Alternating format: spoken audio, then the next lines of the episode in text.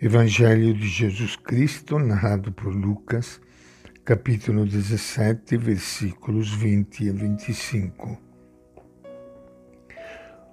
Os fariseus perguntaram a Jesus sobre o momento em que chegaria o reino de Deus. Jesus respondeu: O reino de Deus não vem ostensivamente nem se poderá dizer está aqui ou está ali, porque o reino de Deus está no meio de vocês. Jesus disse aos discípulos: Chegarão dias em que vocês desejarão ver um só dia do Filho do Homem e não poderão ver. Dirão a vocês: Ele está ali, ou ele está aqui.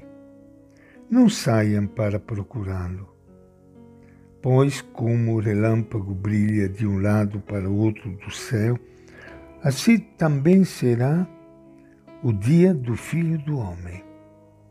Antes, porém, ele deverá sofrer muito e ser rejeitado por esta geração. Esta é a palavra do Evangelho de Lucas. É com grande alegria que iniciando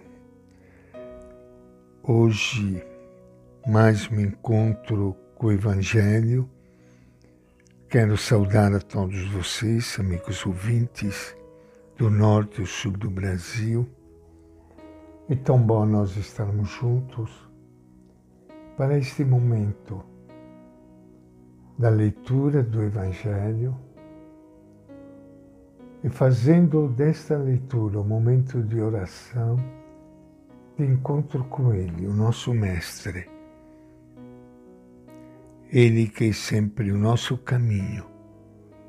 E nós todos queremos ser seguidores dele, seguir a Jesus.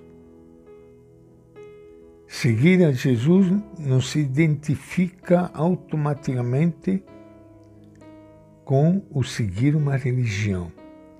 Você pode participar de uma religião, seja católica, que evangélica, onde se invoca sempre o nome de Jesus, e pode acontecer que você não seja seguidor de Jesus, porque você pratica tantos mandamentos, normas, orientações da igreja mas às vezes pode esquecer aquilo que é mais importante, que o amor, a misericórdia, a solidariedade com os mais pobres. Seguir Jesus é seguir esse caminho. Nesta página do Evangelho de Lucas, nós percebemos uma discussão entre Jesus e os fariseus sobre a data da vinda do reino. Os fariseus achavam que o reino só poderia vir quando o povo tivesse chegado à perfeita observância da lei de Deus. A vinda do reino seria recompensa de Deus pelo bom comportamento do povo. E o Messias viria de maneira bem solene como um rei recebido pelo seu povo. Jesus diz o contrário. A chegada do reino não pode ser observada como se observa a chegada dos reis da terra. Para Jesus, o reino de Deus já chegou já está no meio de nós, independentemente do nosso esforço ou do nosso mérito. Jesus tem outro modo de ver as coisas, tem outro olhar para ler a vida. Ele prefere o samaritano que vive na gratidão aos noves que acham que merece o bem que recebem de Deus naquela famosa parábola dos dez leprosos, dos quais só um, o samaritano, voltou para agradecer. Muitos judeus esperavam a restauração política de Israel. A isso denominavam o reinado de Deus. Engana-se os fariseus querendo conhecer uma data precisa para a instauração do reino. Ele já está presente.